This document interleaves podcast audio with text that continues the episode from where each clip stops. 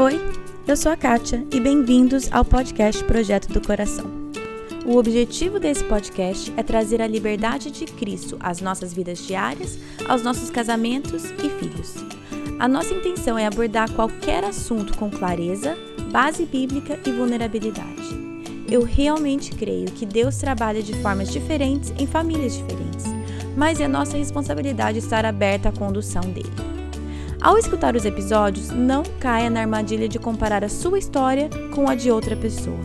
Simplesmente esteja aberta a ouvir o que Deus tem para você.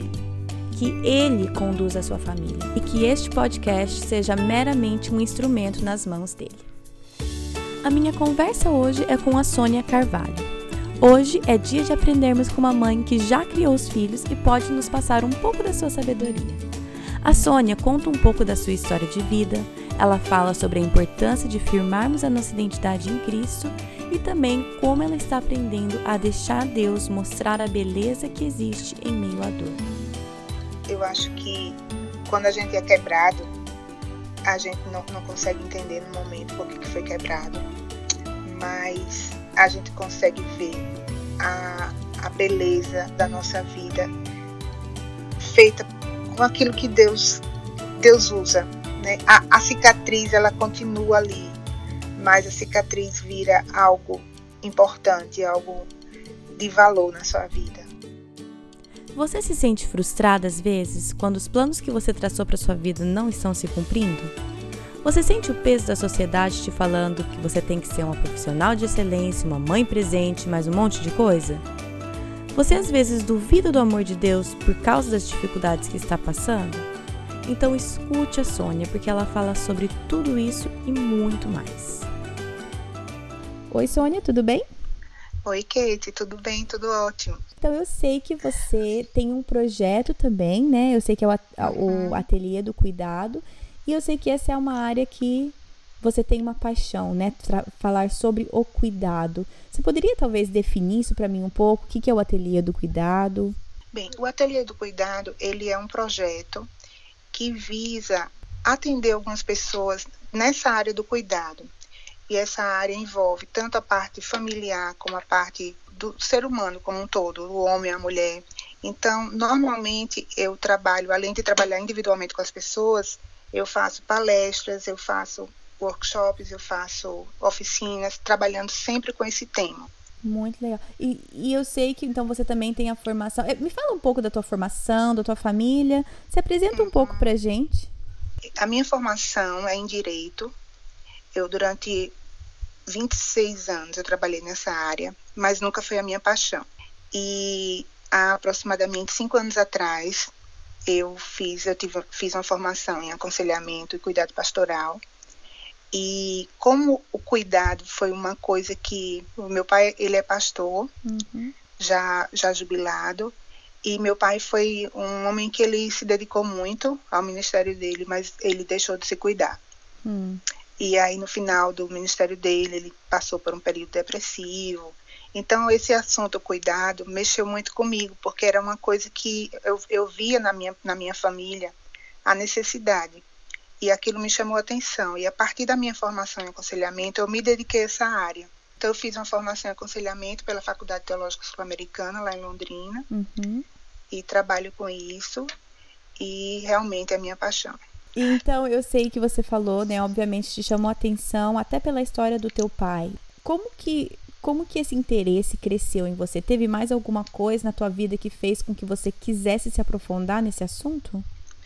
Sim, além do aspecto familiar, eu mesma vivi assim momentos bastante difíceis na minha vida, porque deixa eu só apresentar a minha família para eu falar nisso que eu vou falar agora. Ah, é verdade, esqueci essa parte. Né? Presente a sua família. É, minha família é composta por mim. Eu tenho dois filhos, é, Luciana, que é, é a minha filha mais velha, tenho Neemias Neto, que é o meu filho caçula, e tenho dois netos maravilhosos, lindos, né? Que são sempre os mais bonitos claro. e os mais maravilhosos. Claro. então, é, na verdade, eu casei muito nova, eu casei com 20 anos. Hum. E com 28 anos eu me divorciei. Hum.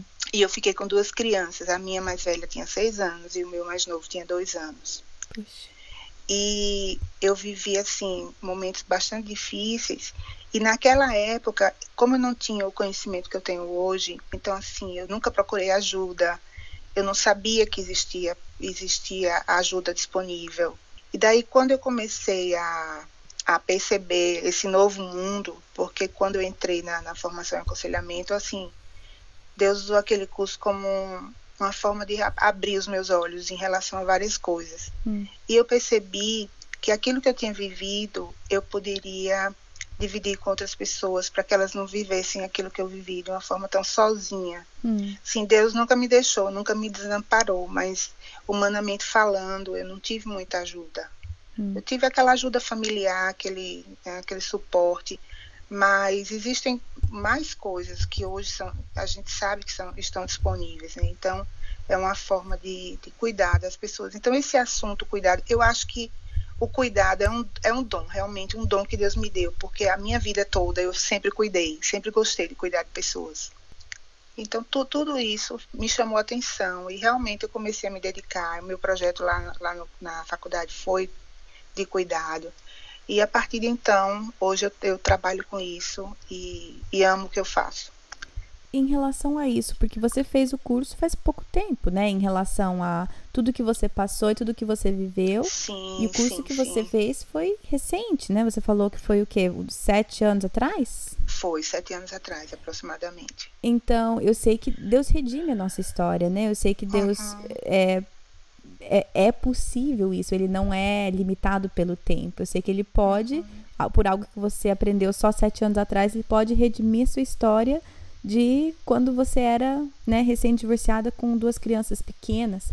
Mas quando você disse que você gostaria de compartilhar sua história e poder providenciar para outras pessoas o cuidado para que elas não tivessem que passar pelo que você passou, o que você gostaria que tivesse, que você tivesse tido acesso naquela época?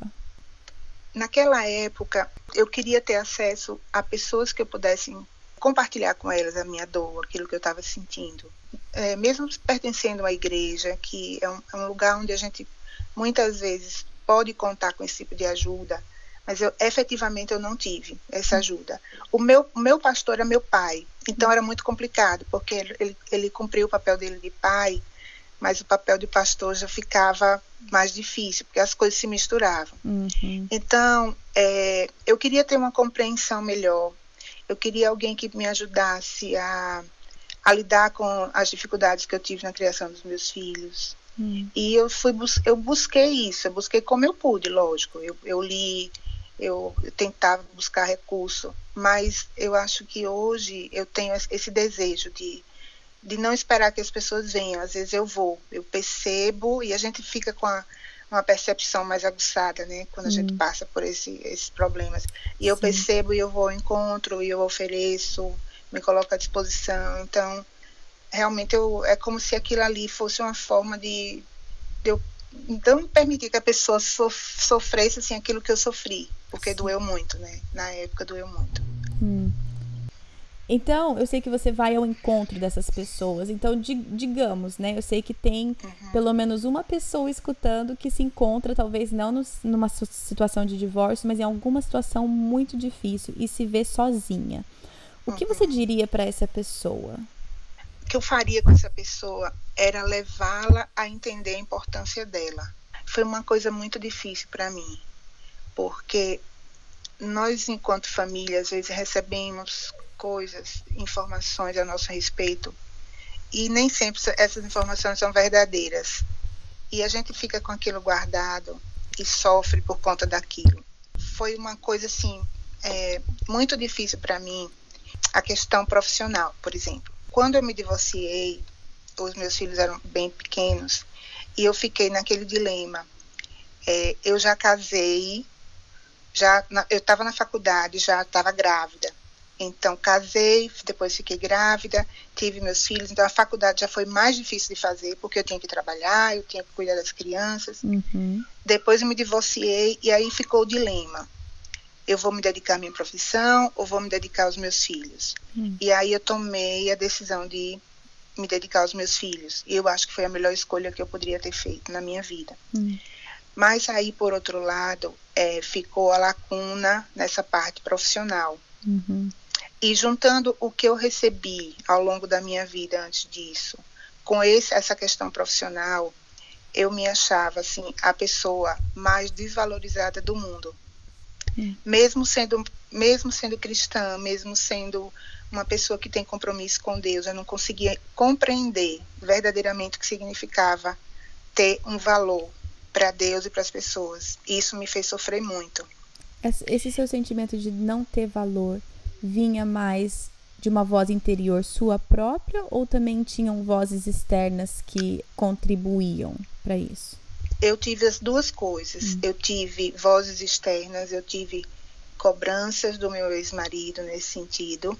Eu tive é, vozes da minha própria, na minha própria casa e coisas minhas mesmo, porque eu só me enxergava como profissional fracassada. Eu não conseguia enxergar as áreas da minha vida que eu tinha conseguido ser vitoriosa, você entende? Hum. Então aquilo ali me dava uma tristeza, aquela tristeza profunda. Eu lembro que uma vez eu estava fazendo terapia e a minha terapeuta falou uma coisa que me chocou muito porque eu nunca tinha pensado sobre isso. Ela falou para mim: "Você você não vivia, você existia". Porque eu passei pela vida muitos anos assim, totalmente perdida, totalmente achando que eu que eu não, não era ninguém, Hum. Era uma coisa tão complicada, isso me fazia sofrer tanto, sabe? E aí, de repente, eu me vejo agora com câncer de mama, hum. que eu descubro nesse, nesse tempo que eu comecei o aconselhamento. E aí, de repente, eu vejo assim Deus trabalhando na minha vida de uma forma fantástica, porque além da cura física, Deus me deu minha cura emocional. Hum. Porque nesse período eu consegui enxergar o amor que ele tinha por mim, de fato, a importância que eu tinha enquanto pessoa, enquanto filha dele. Hum. Eu comecei a enxergar o meu valor, que antes eu não conseguia enxergar isso. Hum. Porque eu só me preocupava, só achava que essa, essa parte da minha vida era uma parte importante, que era a parte profissional. E hoje a gente vê assim muitas mulheres que elas também sofrem por conta disso porque existe uma cobrança muito grande, tanto das famílias quanto do próprio mercado de trabalho. Então, as mulheres têm que dar conta de família, dar conta de esposo, dar conta de trabalho. É uma luta constante. Né? E elas ficam perdidas, sem saber como fazer para sair dessa turbulência toda, né? É, falando por mim, pela minha pequena experiência, é, já falei em outros episódios que Sim, eu escolhi ficar em casa, mas eu acho que para algumas famílias, sim, a melhor escolha é a mãe trabalhar fora. Então, eu não quero dizer que a minha escolha é a única correta, porém, para nossa família, nós escolhemos que eu ficasse em casa, ou seja, eu não estou exercendo minha profissão, igual que a gente estava conversando antes. Eu não ganho dinheiro com a minha profissão, eu exerço ela todo dia aqui em casa. Porém, tem esse sentimento, né? Eu luto contra esse sentimento de não me sentir relevante. Porque eu estou só, entre aspas, em casa, cuidando da minha casa, cuidando dos meus filhos, e eu sinto a necessidade de meio que falar para as pessoas, como se fosse, eu não falo, mas essa necessidade está aqui dentro, tipo, ah, ó, eu tô cuidando dos meus filhos, mas é opção minha, viu? É, eu sou formada, é, eu tenho capacidade, é, isso aqui é só uma opção essa necessidade está dentro de mim de querer que as pessoas saibam disso. Uhum. E é exatamente por isso, né? De achar que o meu valor está, não é sei, ligado a, a isso. O, o, mundo que a gente vive, ele fala isso o tempo inteiro. Hum.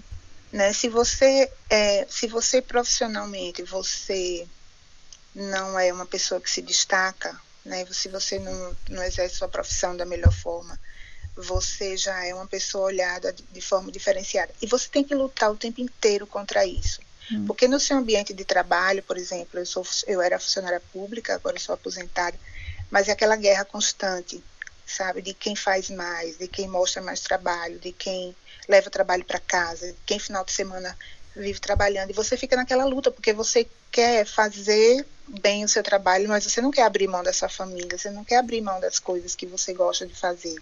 Hum.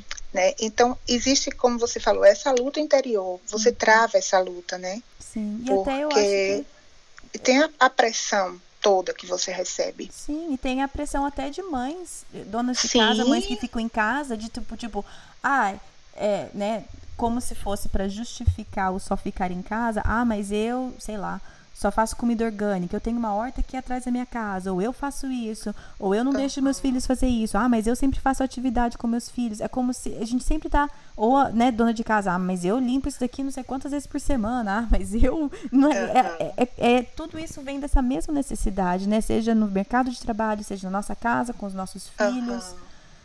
Então, é porque é muito, é muito forte isso, né? A nossa cultura impõe isso de uma forma muito, muito forte. E aí mesmo a gente crendo naquilo que Deus faz na vida da gente, é uma coisa que está sempre ali martelando.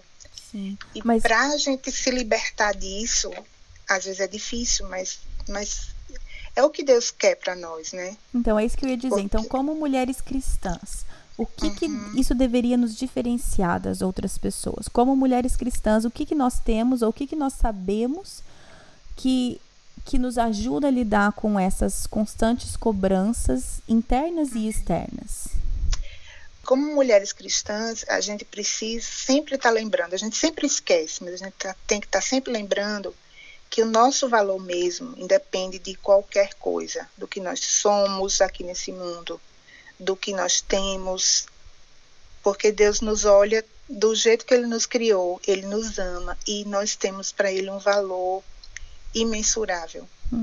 Então, quando a gente consegue compreender isso, a nossa vida muda, porque nós ficamos livres, não sentimos essa necessidade de, como você falou, às vezes, de ter que explicar, de ter que dar conta, sabe? Porque a gente sabe o que está fazendo, a gente uhum. sabe se está agradando a Deus com a nossa vida, né? Apesar do outro talvez não compreender. Uhum. Mas o mais importante é nós estarmos livres em relação a isso. Sim. Essa liberdade eu conquistei. Eu falo que a minha doença, ela foi assim um caminho para minha cura.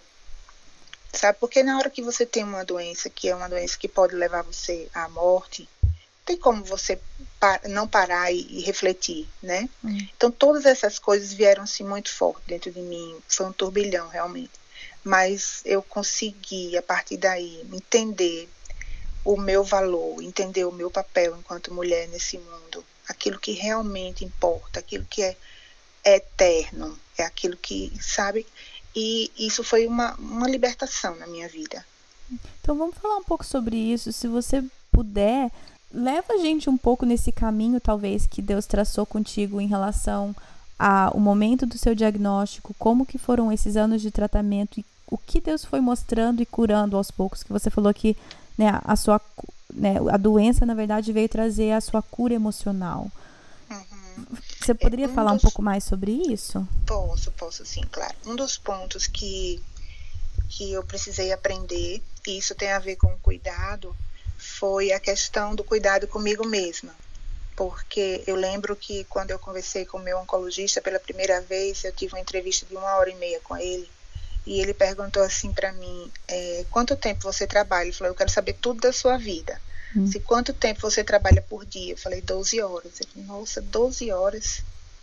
E eu falei: sim, 12 horas. Ele, aí ele falou: mas por que você trabalha tanto? Eu falei: porque eu sou responsável. Ele disse: não, você está sendo irresponsável. Hum. Porque você tá, não está cuidando da sua, da sua alimentação, você não está cuidando da sua saúde. Então Deus foi, foi, foi mostrando ponto por ponto essa questão do, do cuidado comigo mesma, da falta de atividade física, de uma alimentação adequada, coisas pequenas, mas hum. ele foi mostrando. Quando eu voltei a trabalhar, eu já voltei de uma outra forma. Hum. Mas a, a, coisa mais forte que, que eu aprendi nessa, nessa minha fase, na verdade, eu descobri que eu tinha um valor para as pessoas e para Deus que eu não sabia que eu tinha. Então, eu passei a me relacionar com as pessoas de uma forma diferente, porque eu me sentia inferior a elas. Hum. Não sei se você me entende. Ah, entendo, claro. Porque eu só olhava o aspecto profissional. Então, tinha tantas coisas boas que tinham acontecido na minha vida, mas que eu não conseguia perceber. E essas coisas realmente elas trouxeram uma libertação para minha vida.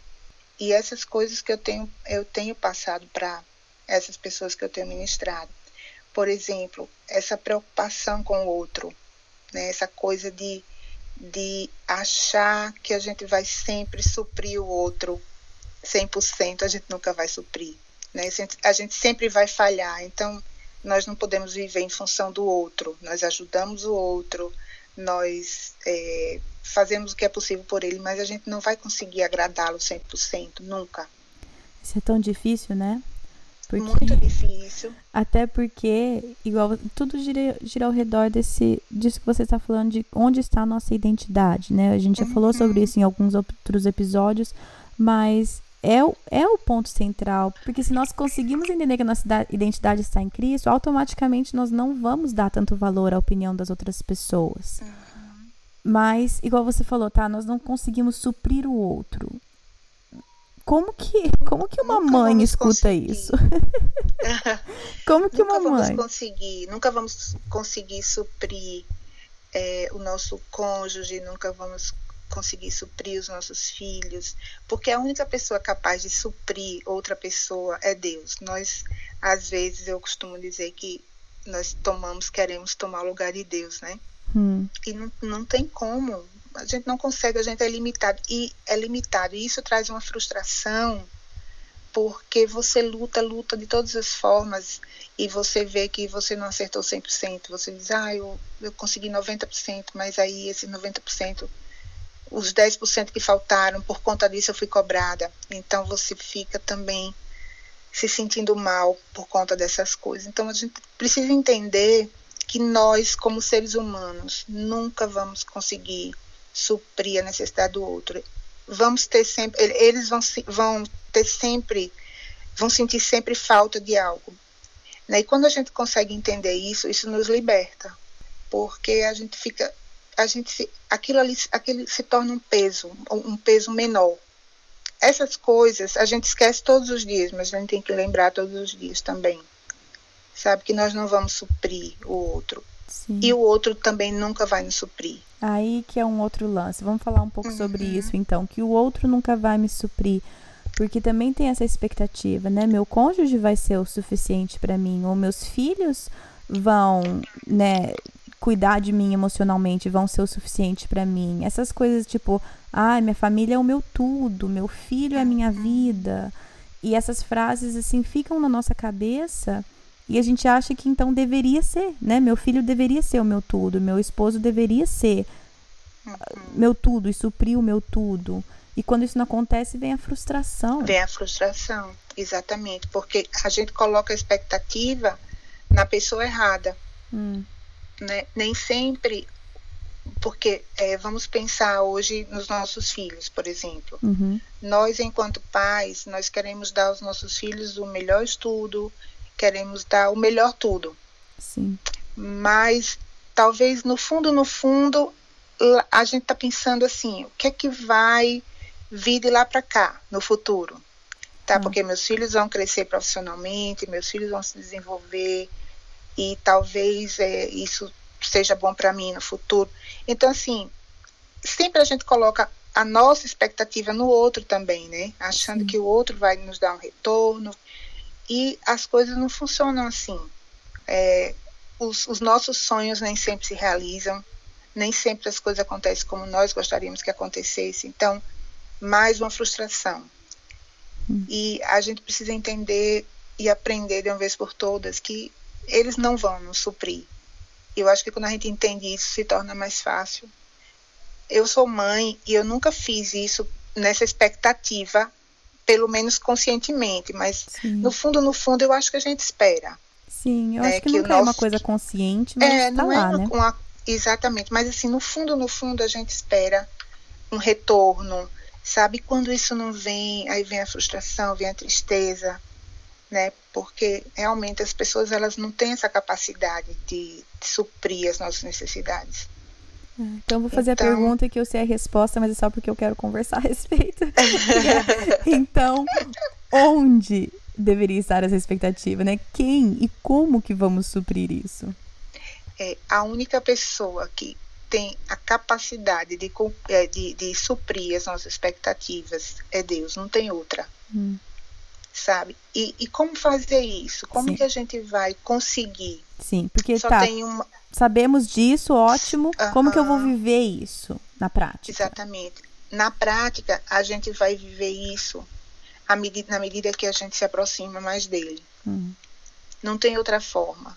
Porque quando, quanto mais a gente se aproxima dele, essas coisas vão se tornando, essas coisas que eu falo, que muitas vezes são as nossas maiores expectativas, é como se elas perdessem um pouco do, do, da importância, do valor. Outras coisas começam a aparecer como coisas mais valorosas, entende? Hum. E aí não tem outra forma. A forma que a gente vai, que a gente tem para conseguir isso é se aproximando cada vez mais dele. Não tem outro jeito, porque ele é o único que supre realmente todas as nossas necessidades. Isso parece uma coisa simples, mas não hum, é não, porque não. no dia a dia isso faz uma diferença enorme na nossa vida. Hum, é o que eu falei com a Lani, né? É, é, é simples, mas não é fácil. Uh -huh, não é simples é fácil. no sentido que não é complexo, não tem segredo mas não é uhum. é fácil. É, eu sei que cada pessoa tem uma maneira de fazer isso, mas você pessoalmente, como que você se aproxima de Deus? Eu, na minha relação com Deus, é uma relação muito simples. Eu sempre costumo dizer que eu gosto de, de tratar Deus como realmente o meu pai, assim, com quem eu converso. Hum né, que eu, eu tenho as minhas conversas com quem eu abro meu coração e eu falo para ele o que eu estou sentindo, as minhas tristezas. Ele trabalha na vida da gente de uma forma tão incrível, porque ele trabalha de dentro para fora. Hum. Né? Ele vai realmente nos transformando e ele vai, cada vez mais, ele vai nos mostrando as coisas que realmente importam. Então a gente vai se despedindo de algumas coisas, se é que eu posso dizer, algumas coisas desse mundo que não nos pertencem por exemplo. E que eu percebo que, que Deus vai, nesse relacionamento, ele vai trocando as, os valores, as coisas sim, dentro de nós. Sim, né? eu concordo. E isso tudo parece pequeno, como eu estava falando para você, mas isso traz uma libertação incrível. Traz. Né? Porque essas coisas que são postas como tem que ser, elas não são realmente as que deixam a gente mais feliz, não são que não são as coisas que nos preenchem, né? porque a gente passa a buscar esse, esse preenchimento mesmo, ou essa satisfação completa em outras coisas, porque a gente Exatamente. aprende onde buscar, né? Uhum. É, é. E assim, o segredo está em, em pedir a ele, sabe, para aprender com ele, hum. para ele, para ele ir transformando a nossa mente, para ele nos fazer ele nos fazer enxergar realmente do, do ponto de vista dele, Hum. Sabe, eu acho que o segredo é esse, porque como mulheres cristãs nós sabemos, nós sabemos que temos que ler a palavra. Isso é óbvio que sim, porque uhum. através da palavra Deus fala conosco. Nós uhum. sabemos que nós precisamos orar.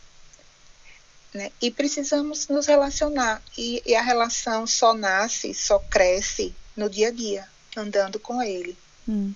Né? E aí Ele vai naturalmente transformando a nossa vida e vai nos libertando, né? Eu gosto muito daquele texto de João que Jesus disse que ele veio para nos dar vida e vida em abundância. Eu acho que mulher, nós mulheres cristãs precisamos experimentar essa vida, porque tá todo mundo tão estressado, tão cansado, tão angustiado, é tanta coisa para fazer, tanta coisa para dar conta, sabe? Você você senta numa, numa, mesa com profissionais, por exemplo, é, é todo mundo incansável, sabe? Você, ah, eu fiz o curso tal, vou fazer o curso tal. Então aquela coisa parece que nunca tem fim. Hum. E você termina carregando um peso enorme e não dá conta desse peso. Então, assim, à medida que a gente vai entendendo aquilo que realmente Deus requer de nós, o que é realmente importante. Sim, é o que você falou, né? Crescimento de dentro para fora. É você uhum. querer compartilhar com outros o que você está experimentando. É você Exatamente. querer ajudar outras pessoas de uma maneira que talvez faltou para você, né? Uhum. Então, é que é o que é o que te trouxe para essa área de cuidado, é o que me trouxe para esse projeto também, é querer providenciar para outra pessoa algo que te trouxe crescimento, é de dentro para fora, algo que cresceu em você e você quer que outra pessoa também tenha isso. E a verdade, o nome disso é evangelização, certo? Se a gente for colocar um nome. Exatamente. Não é? exatamente. é? É que uhum. a graça de Deus entra no nosso coração, muda a nossa vida e queremos então que outras pessoas também experimentem isso, né? Com certeza, com certeza absoluta. É, é viver o evangelho na prática, é, é, é perceber que que o evangelho ele está disponível na vida das pessoas e que Jesus ele é capaz de transformar a vida das pessoas e resolver os problemas. Só ele é. O que eu queria saber, Sônia, se eu puder fazer mais uma pergunta, é o seguinte: tem um ditado, pelo menos em inglês, que fala assim: pessoas feridas ferem pessoas. É, você foi bastante ferida ao longo da tua vida, divórcio, doenças e com certeza muitas outras circunstâncias que a gente não está conversando a respeito. Mas você permitiu que Deus trouxesse a cura para o seu coração e, como consequência, você ajuda a passar essa cura para outras pessoas. Qual que é, qual que é a diferença? Como que faz para que uma pessoa ferida, eu como uma pessoa ferida, não saio ferindo outras pessoas, mas ao invés disso, que eu aceite a cura de Cristo no meu coração e que eu possa então passar essa cura. É, nesses momentos difíceis que eu vivi na minha vida, eu resolvi fazer uma escolha. Eu tinha, do, eu tinha duas escolhas, eu tinha dois caminhos. Ou eu me revoltava com aquilo que eu estava vivendo, ou eu seguia acreditando que eu não estava sozinha, que Deus ia me, me ajudar de alguma forma e que Ele tinha algum propósito na minha vida. Hum. E eu literalmente escolhi esse lado.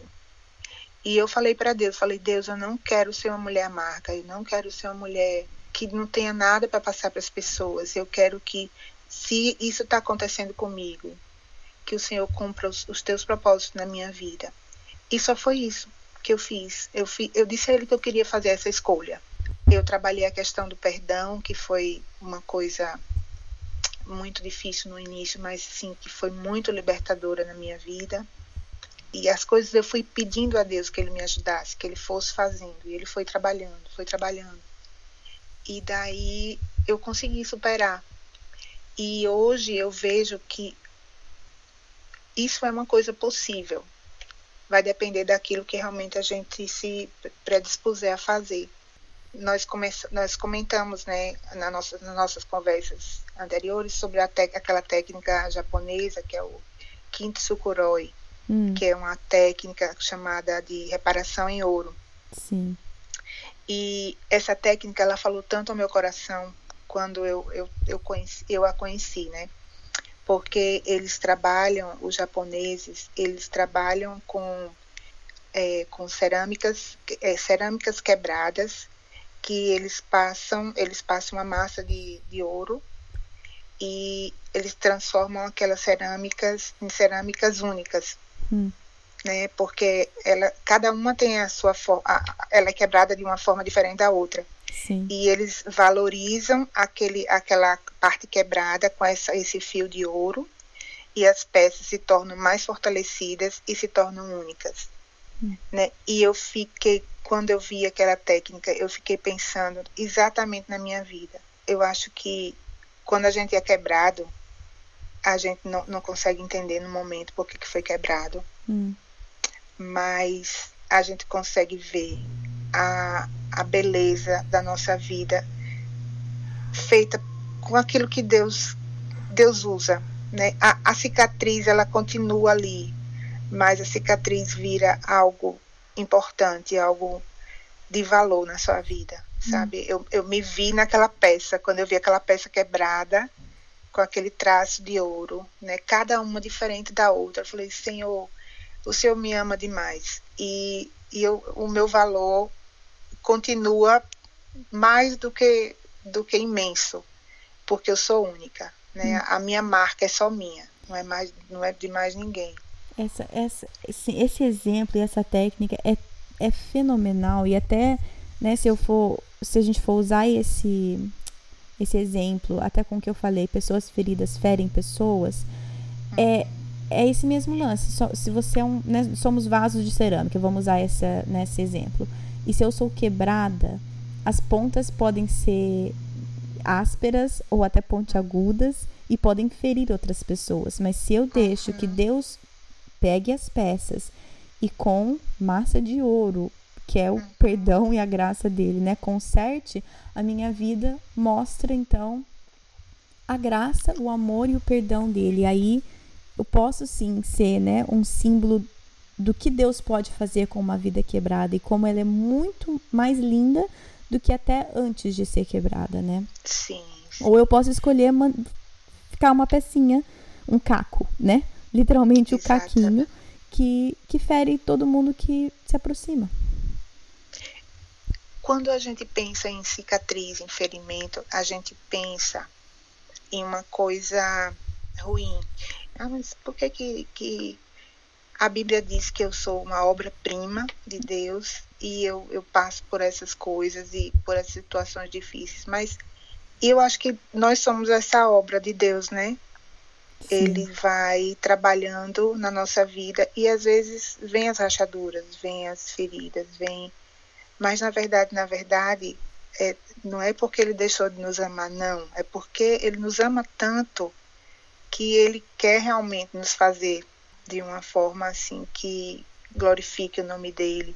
Então, até nisso a gente precisa estar atento, porque as feridas, as marcas que ficam na nossa vida, na verdade, elas nos tornam mais parecidas com Cristo, né? Elas vêm com esse propósito. Eu tenho duas marcas aqui no meu colo. Eu tenho uma marca do lado direito, que é a marca da radioterapia, que ficou, que ficou que, uma queimadura. Uhum e tenho do lado esquerdo que foi o catéter uhum. do, do, que eu fiz o tratamento.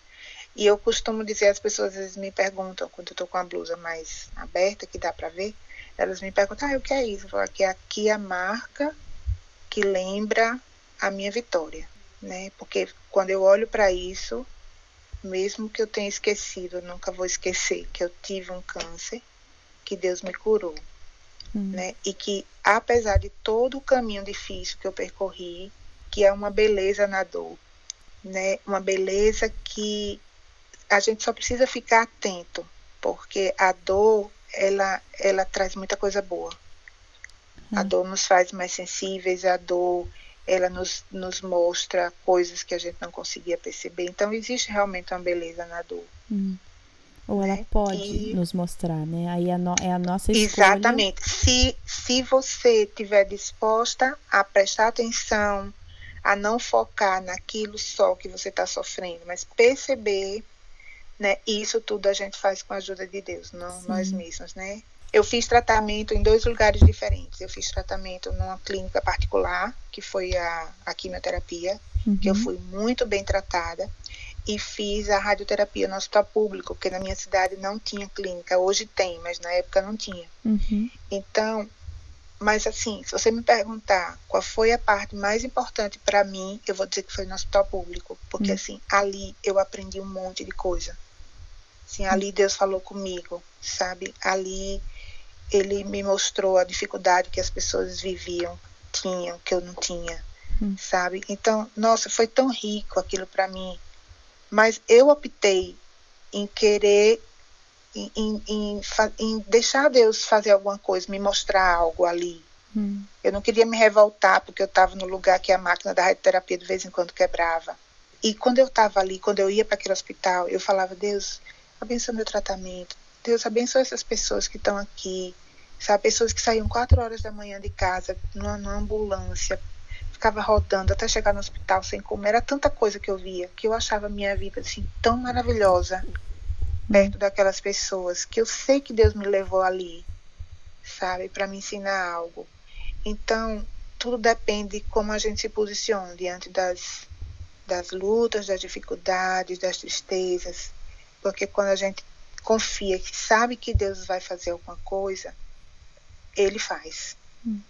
É, é, ter a perspectiva de estar aberta a ter os olhos de Cristo numa situação que o nosso normal é ter os olhos voltados para nós mesmos, né? Para nós mesmos, exatamente. Porque... Então, essas coisas eu acho que são a diferença, sabe, Kate? E assim, não é nada nosso, é, é, é, é ele que faz. A gente só precisa pedir hum. para ele fazer. Ele faz tudo. É. sabe? Isso, Faz tudo. É, isso é uma coisa que eu tenho aprendido, que nada é mérito meu. Uhum. É, nada, nem nada, nem nenhum comportamento bom dos meus filhos é mérito meu, não é porque eu ensinei, não, é porque Deus me deu a capacidade para ensinar. Tá, Sim, fui eu que ensinei. sim. Tudo bem, eu que ensinei meu filho a falar por favor, obrigado. Aí quando meu filho pega e abre a porta para uma pessoa na loja sem eu pedir, é muito fácil meu ego inflar, falar assim, olha só, gente, que menino educado que eu Menino tô criando, né? olha só, gente do céu. Mas aí que Deus tem me mostrado dia após dia que tudo bem, sim, você ensinou, mas eu que te usei para ensinar isso para ele, porque você não tem capacidade para nada. Longe de mim, você não tem capacidade nenhuma. E, e sim, eu posso ser usada. E acho que esse projeto tem, Deus tem usado isso no meu coração também. Porque é muito fácil eu escutar pessoas vindo falar para mim, tipo, nossa, isso foi, isso foi exatamente o que eu precisava escutar, muito obrigada por isso. E é muito fácil o meu ego inflar e Deus tem me mostrado dia após dia, falou assim: eu estou fazendo a obra, eu estou usando você. Isso é um privilégio seu. Mas quem está fazendo tudo sou eu, não é você. Não é pela tua capacidade, não é pelo teu conhecimento, não é pelo teu nada. Obviamente ele fala com muito mais carinho comigo do que isso. Mas essa é a lição que eu tenho aprendido dia após dia, que não, igual você falou, não, eu não sou capaz, né? Você com certeza como você Sônia não era capaz de olhar para outras pessoas numa situação que você estava sofrendo, você estava com uma enfermidade grave. É só pelo poder de Cristo na tua vida que você pôde olhar ao teu redor e ver outras pessoas. E tirar lições né, daquela situação. Então, Deus é, é lindo. Amém. Sônia, o é, que, que você poderia recomendar para gente a nível de livro, recurso, alguma coisa que tenha te ajudado? Se alguém escutou e quer se aprofundar mais no assunto, o que, que você recomendaria? Olha, é, eu, sobre cuidado, tem um livro maravilhoso que foi uma professora minha que, é, por, por sinal, ela foi minha professora lá na pós, ela escreveu é, Cuidando de Quem Cuida, de Roseli. Um livro também que me ajudou muito, que é um livro de Paul Tripp, que eu gostei nossa, esse livro me ajudou muito, é Instrumentos na Mão do Redentor. E ele mostra exatamente isso que você acabou de falar, que nós somos instrumentos, mas que precisamos também o tempo todo de conserto. Né? Hum. Então são pessoas pessoas necessitadas da graça de Deus para cuidar dos outros, porque nós também temos as nossas necessidades, as nossas falhas. É. Então, Muito esse bom. livro é fantástico. Eu acho que eu nunca li certo? esse. Eu já li outros do Paul Tripp, mas esse eu nunca li. Então, se você puder ler, esse livro é maravilhoso. Instrumentos na mão do Redentor. Né, Ele fala a questão da identidade, da, de quando a identidade é, foi, foi perdida né, ao longo do tempo por conta do pecado, Uhum. porque até então o, o homem e a mulher sabiam por que, que eles estavam aqui, eles estavam com os olhos sempre voltados para isso e a partir do pecado foi que eles se distanciaram e é o que acontece com a gente, né? A gente perde de vista é, quem nós realmente somos e a gente se às vezes se, se amolda à nossa cultura e se amolda à, à, à nossa sociedade e a gente acaba entrando num caminho, né? Um caminho de sofrimento muitas vezes, um caminho de, de sobrecarga, um caminho de, de tantas coisas que não são a- as coisas que realmente Deus tem para nós, né? Que é uma vida plena, uma vida abundante. Eu creio que o maior desafio que Deus tem para nós hoje, como mulheres, mulheres cristãs, é nós encontrarmos equilíbrio nas coisas, sabe? Hum, É sim. nós sabermos, assim, ter essa vida centrada nele. né? Ah, Sônia, muito obrigada. Tem muita coisa boa aqui. Muito, muito obrigada. Que bom, Kate. Eu, olha, a minha expectativa, a minha expectativa, eu estava muito animada, assim, com essa nossa conversa. Sim. E, é, na verdade, eu, eu, eu venho orando já, desde que a gente começou a, a conversar sobre isso. E eu espero em Deus, e o que eu peço, tenho pedido a Ele, é que essa nossa conversa, ela possa abençoar a vida de, de alguém, de alguma pessoa que esteja ouvindo. Eu acho que isso, isso basta, né? Eu sei que vai abençoar a vida de várias pessoas, porque é assim que Amém. Deus trabalha, né? Eu creio que Uhum. Deus foi conduzindo a nossa conversa porque ele sabia quem ia escutar esse episódio, ele sabia o que aquela pessoa ia precisar escutar.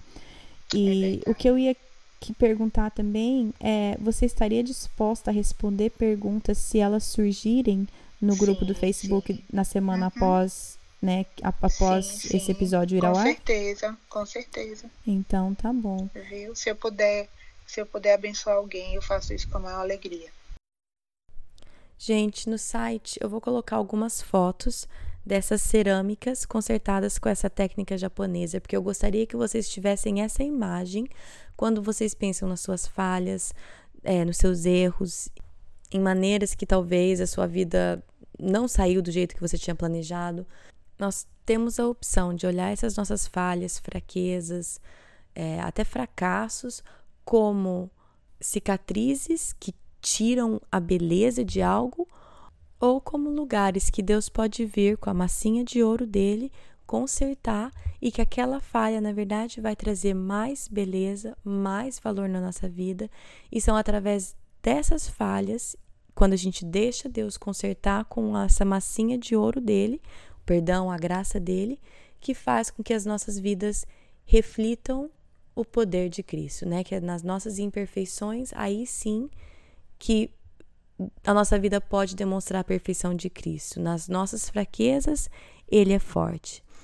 É, então, isso vai estar lá no site, juntamente com as indicações de livro da Sônia, também as informações do Ateliê do Cuidado, né, que ela tem. E também, se você quiser acompanhar durante a semana, tem, a, a é, tem o Instagram, conta no Instagram PDC Podcast. Tem a página no Facebook, só procura Projeto do Coração. E também tem um grupo. Nessa página você pode clicar o botão azul que fala Visitar Grupo. Você pode entrar lá para comentar qualquer coisa, fazer alguma pergunta para Sônia. Ela estará lá essa semana. Também lá você encontra o Sondando o Coração, que é o devocional que acompanha o episódio. Então vai ter um Sondando o Coração novo para esse episódio, que são leituras bíblicas, algumas citações, perguntas para reflexão. Tá tudo lá no site, que é projetodocoração.com. Semana que vem eu vou falar um pouco sobre influência, liderança. É, talvez você não se vê numa posição de liderança, mas se tem alguém te seguindo, nem que seja os seus filhos, você é um líder, você é uma líder, você tem influência na vida das pessoas. Então, nós vamos falar um pouquinho sobre isso, sobre a gente prestar atenção no impacto que a gente está tendo na, nas pessoas ao nosso redor, qual que é o impacto das minhas palavras, da minha presença, da minha vida. Vou falar um pouquinho sobre isso semana que vem, tá bom? É, acho que é isso. Então, boa semana para vocês e até semana que vem. Na Bíblia, em Miqueias 5:5, está escrito que ele será a sua paz. Se eu acredito na Bíblia, eu acredito que apesar das minhas circunstâncias, ele será a minha paz. Meus filhos estão tocando terror dentro de casa? Ele será a minha paz. Estou me sentindo culpada por não passar mais tempo com os meus filhos? Ele será a minha paz.